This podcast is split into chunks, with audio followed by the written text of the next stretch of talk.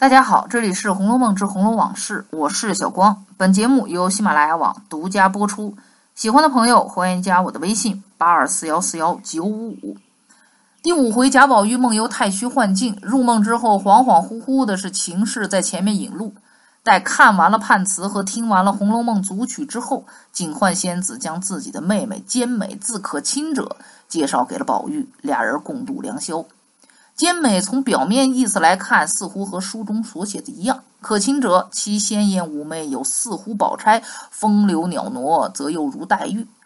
此人有着二者的综合外貌和气质，这也就是后来不少红学家认为的宝钗和黛玉其实为一个人的缘由。《红楼梦》学刊一九九五年，严放正先生写过这样一段话，他说：“曹雪芹是着意要把秦可卿塑造成一个兼美的典型的。”所谓兼美，则不仅要兼灵薛之美，而且要兼具中国古代贵族少妇所有美德，甚至兼具封建社会、封建家庭男子的持家之才，至少力挽封建家族溃灭之狂澜于万一。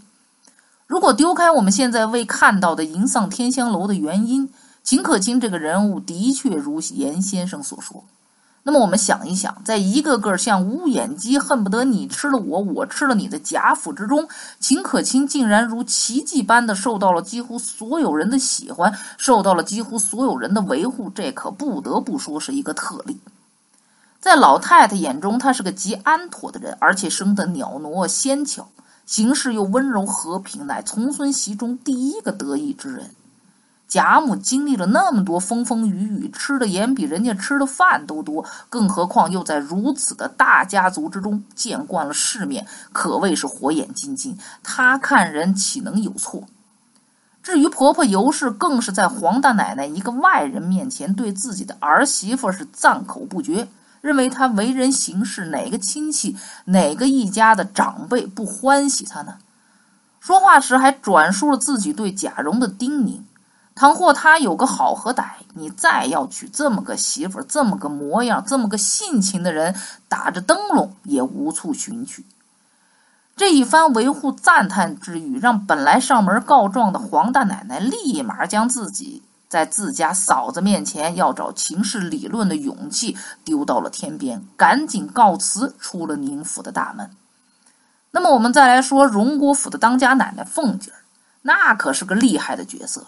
协理宁国府时，都总管来生提前开了个动员大会，就放了话，说这凤姐那是个有名的烈货，脸酸心硬，一时恼了不认人的。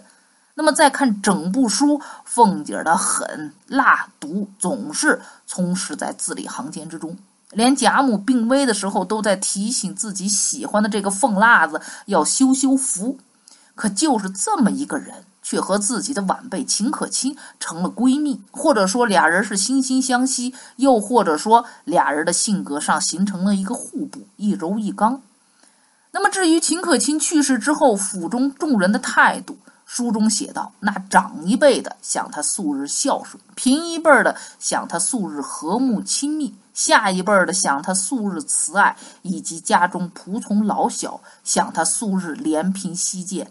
慈老爱幼之恩，莫不悲嚎痛哭者。至于他的公公，在他去世之后，更是对贾代儒等人说：“何家大小，远亲近友，谁不知道我这媳妇儿比儿子还强十倍？如今伸腿去了，可见这长房内绝灭无人了。”贾珍与自己儿媳秦可卿之间的种种苟且，暂搁一边单看这两句话，我想一个人在悲痛之时，也不会太过于作假。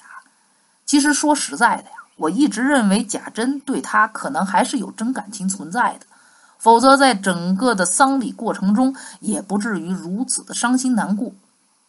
当他去请凤姐帮忙时，一个壮年之人竟然开始杵着拐棍儿了。那么上到贾母老太太，下到仆从，都认为秦可卿很是不错。不错之处就在于他的为人处事，怜贫惜贱。慈老爱幼，那就是一个根本。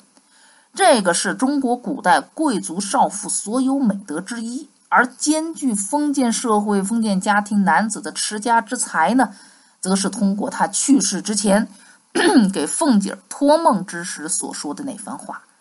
可谓是看得清、看得透、剖析的深，这才让批者姬护叟在十三回之后写道：“老朽因有魂，托凤姐贾家后事二件，敌是安抚尊荣，坐享人能想得到处。其事虽未露，其言其意，则令人悲切感服。”常言水水月满则亏，水满则溢。又道是登高必跌重。如今我们家赫赫扬扬已将百载，一日倘或乐极生悲，则应了那句“树倒猢狲散”的俗语，岂不枉称了一世的诗书旧族了？否极泰来，荣辱自古周而复始，岂是人力能可保长的？但如今能于荣时筹划下将来衰时的事业，亦可谓长保永全也。若木金以为荣华不绝，不思日后，终非长策。眼见不日又有一件非常喜事，真是烈火烹油，鲜花着锦之盛。要知道，也不过是瞬间的繁华，一时的欢乐，万不可忘了那盛宴必衰必散的俗语。此时若不早为后虑，临期只恐后悔无意义。可谓是句句未雨绸缪，所有的言语都在为贾家的未来考虑。金子万千谁治国？群钗一二克七家。说的不仅是明面上李家的凤姐儿以及之后的探春，那么还有背后的秦可卿。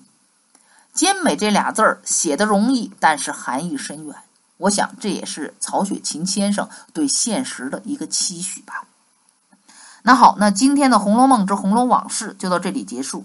我是小光，本节目由喜马拉雅网独家播出，我们下期再见。